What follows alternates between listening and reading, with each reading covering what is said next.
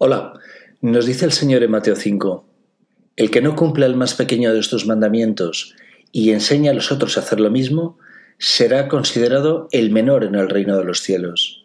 En cambio, al que los cumpla y enseñe, será considerado grande en el reino de los cielos. Tenedlo claro, ha sido nuestro Señor Jesucristo quien directamente nos ha dictado estos mandatos eternos. Ha sido el mismo Dios. Voy a leer enteramente Mateo 5 y realizaré algún comentario. Os aconsejo que leáis siempre el texto original de los Evangelios, que son publicados por la Iglesia Católica en su web oficial, que es vaticano.va. Al ver a la multitud, Jesús subió a la montaña y se sentó, y sus discípulos se acercaron a él. Entonces tomó la palabra y comenzó a enseñarles diciendo, Felices los que tienen el alma de pobres, porque a ellos les pertenece el reino de los cielos. No está diciendo que el reino sea de los pobres que no tienen dinero. No está hablando de ninguna manera de una lucha de clases como algunos pretenden. Que es el ajenjo, mencionado en otro podcast, lanzado desde dentro de la Iglesia con el objetivo de contaminar y enturbiar las cristalinas aguas de la predicación de nuestra Santa Iglesia Católica. Los que tienen el alma de pobres son los humildes, los que se humillan ante Dios y aceptan sus mandamientos y no los cuestionan. Los que tienen el alma de pobres, los pobres en el espíritu, son los que viven en comunión con Dios, minuto a minuto, hablan y consultan al Señor constantemente. Los de alma rica son autosuficientes, no necesitan hablar y consultar las vivencias de cada día con su Señor. Mientras tengan dinero y salud, piensan, que siga Dios ahí arriba reinando, que nosotros seguiremos viviendo bien aquí abajo. Vividores. Vividores que únicamente rezan por las cosas de su rebaño y que han conducido a su familia a un precipicio al ser incapaces de predicar los mandamientos de nuestro Señor a su familia, sobre todo con su ejemplo. Sigo. Felices los pacientes, porque recibirán la tierra en herencia. ¿Veis? El Señor insiste, después del Padre Nuestro, en recordarnos que estos pobres del alma, sufridos y pacientes, van a recibir la tierra por herencia. Sí, ha dicho la tierra. Es decir, que Cristo y su Padre vendrán a vosotros, a vuestro interior, y heredaréis la tierra. Os pondrá interiormente al frente de la administración de este nuevo mundo. Lo que vosotros le pidáis, Él os lo dará porque pensáis y obráis como Él. Sigo. Felices los afligidos, porque serán consolados. Felices los que tienen hambre y sed de justicia, porque serán saciados. Felices los misericordiosos, porque obtendrán misericordia. Felices los que tienen el corazón puro, porque verán a Dios. Felices los que trabajan por la paz, porque serán llamados hijos de Dios. Felices los que son perseguidos por practicar la justicia, porque a ellos les pertenece el reino de los cielos. Felices ustedes cuando sean insultados y perseguidos, y cuando se les calumnie en toda forma a causa de mí. Alégrense y regocíjense entonces, porque ustedes tendrán una gran recompensa en el cielo, de la misma manera persiguieron a los profetas que les precedieron Ustedes son la sal de la tierra, pero si la sal pierde su sabor, ¿con qué se la volverá a salar? Ya no sirve para nada, sino para ser tirada y pisada por los hombres. Ustedes son la luz del mundo, no se puede ocultar una ciudad situada en la cima de una montaña. Y no se enciende una lámpara para meterla debajo de un cajón, sino que se le pone sobre el candelero para que ilumine a todos los que están en la casa. Así debe brillar ante los ojos de los hombres la luz que hay en ustedes, a fin de que ellos vean sus buenas obras y glorifiquen al Padre que está en el cielo. No piensen que vine a abolir la ley y los profetas. Yo no he venido a abolir, sino a dar cumplimiento. Les aseguro que no desaparecerá ni una i ni una coma de la ley, antes que desaparezcan el cielo y la tierra hasta que todo se realice. El que no cumpla el más pequeño de estos mandamientos y enseña a los otros a hacer lo mismo, será considerado el menor en el reino de los cielos. En cambio, el que cumple y enseñe será considerado grande en el reino de los cielos. Les aseguro que si la justicia de ustedes no es superior a la de los escribas y fariseos, no entrarán en el reino de los cielos. Ustedes han oído que se dijo a los antepasados, no matarás, y el que mata debe ser llevado ante un tribunal. Dice el Señor no matarás, y se refiere a un pequeño feto o a una persona. Algunas madres desprecian y aborrecen a sus hijos, sean fetos, niños o adultos. Sería más conveniente para ellas que si desprecian a su hijo, antes lo entregan a un lugar de acogida que lo maten. Sigo. Pero yo les digo que todo aquel que se irrita contra su hermano merece ser condenado por un tribunal, y todo aquel que lo insulta merece ser castigado por el Sanedrín, y el que lo maldice merece la gehenna del fuego. Por lo tanto, si al presentar tu ofrenda en el altar te acuerdas de que tu hermano tiene alguna queja sobre ti, deja tu ofrenda ante el altar, ve a reconciliarte con tu hermano, y sólo entonces vuelve a presentar tu ofrenda.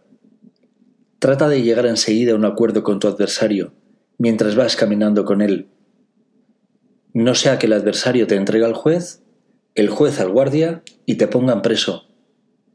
Te aseguro que no saldrás de allí hasta que hayas pagado el último centavo.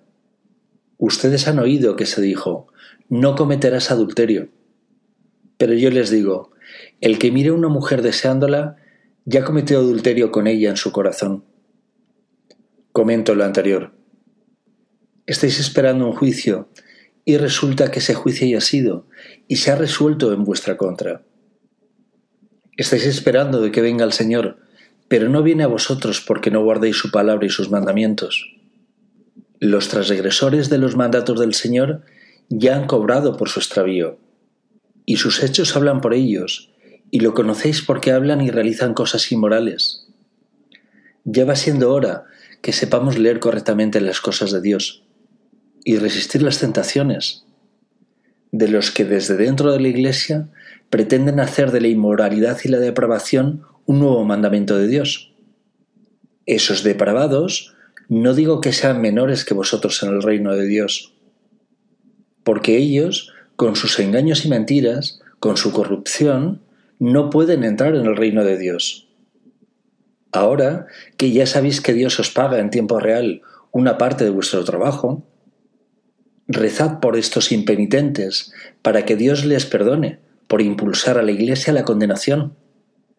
Rezad para que Dios perdone a estos libertinos, que se sienten por encima del bien y del mal, porque piensan que los mandamientos son sólo para vosotros, no para ellos. Rezad a Dios para que de forma inmediata se conviertan y dejen de esparcir este ajenjo en las aguas de la Iglesia. De no querer convertirse, deberán acabar inmediatamente su predicación anticrística y buscar otro trabajo más acorde con su inmoralidad y su deslealtad a Dios. Recordad, dice el Señor, al que no tiene se le quitará hasta lo poco que tiene. Quiere decir que si continúas viviendo a espaldas de Dios e ignorando sus mandamientos, si continuáis corrompiendo y destruyendo vuestro cuerpo, templo del Espíritu Santo, no solamente os quitarán vuestra poca fe, ausente de buenas obras, sino que llegaréis a perder el cuerpo, que os ha sido cedido por el Señor, y vagaréis sin él. Sigo. Si tu ojo derecho es para ti una ocasión de pecado, arráncalo y arrójalo lejos de ti. Si tu ojo derecho es para ti una ocasión de pecado, arráncalo y arrójalo lejos de ti. Es preferible que se pierda uno solo de tus miembros y no que todo tu cuerpo sea arrojado a la ajena. Y si tu mano derecha es para ti una ocasión de pecado, córtala y arrójala lejos de ti. Es preferible que se pierda uno solo de tus miembros y no que todo tu cuerpo sea arrojado a la ajena. También se dijo, el que se divorcia de su mujer debe darle una declaración de divorcio. Pero yo les digo, el que se divorcia de su mujer, excepto en casos de unión ilegal, la expone a cometer adulterio, y el que se casa con una mujer abandonada por su marido comete adulterio. Ustedes han oído también que se dijo a los antepasados, no jurarás falsamente, y cumplirás los juramentos hechos al Señor. Pero yo les digo que no juren de ningún modo, ni por el cielo, porque es el trono de Dios, ni por la tierra, porque es el estrado de sus pies, ni por Jerusalén, porque es la ciudad del gran rey. No jures tampoco por tu cabeza, porque no puedes convertir en blanco o negro uno solo de tus cabellos. Cuando ustedes digan sí, que sea sí, y cuando digan no, que sea no. Todo lo que se dice de más viene del maligno. Ustedes han oído que se dijo, ojo por ojo y diente por diente. Pero yo les digo que no hagan frente al que les hace mal, al contrario. Si alguien te da una bofetada en la mejilla derecha, preséntale también la otra. Al que quiere hacerte un juicio para quitarte la túnica, déjale también el manto. Y si te exige que le acompañes un kilómetro, camina dos con él. Da al que te pide y no le vuelvas la espalda al que quiere pedirte algo prestado. Ustedes han oído que se dijo, amarás a tu prójimo y odiarás a tu enemigo. Pero yo les digo, amen a sus enemigos, rueguen por sus perseguidores. Así serán hijos del Padre que está en el cielo. Porque Él hace salir el sol sobre buenos y sobre malos, y hace caer la lluvia sobre justos e injustos. Si ustedes aman solamente a quienes los aman, ¿qué recompensa merecen? ¿No hacen lo mismo los publicanos? Y si saludan solamente a sus hermanos, ¿qué hacen de extraordinario? ¿No hacen lo mismo los paganos? Por lo tanto, sean perfectos, como es perfecto el Padre que está en el cielo. Veis, Tal como se ha comentado en nuestro último podcast, muchos alrededor vuestra os enseñan a no dar importancia y a no cumplir los mandatos de Dios. No lo dudéis, vosotros los fieles de Dios sois más grandes en el reino de los cielos que muchos de los que os rodean, que solamente susurran mediocridades. No adoréis a las personas, adorar solo a Dios. Ánimo, hay mucho trabajo por hacer.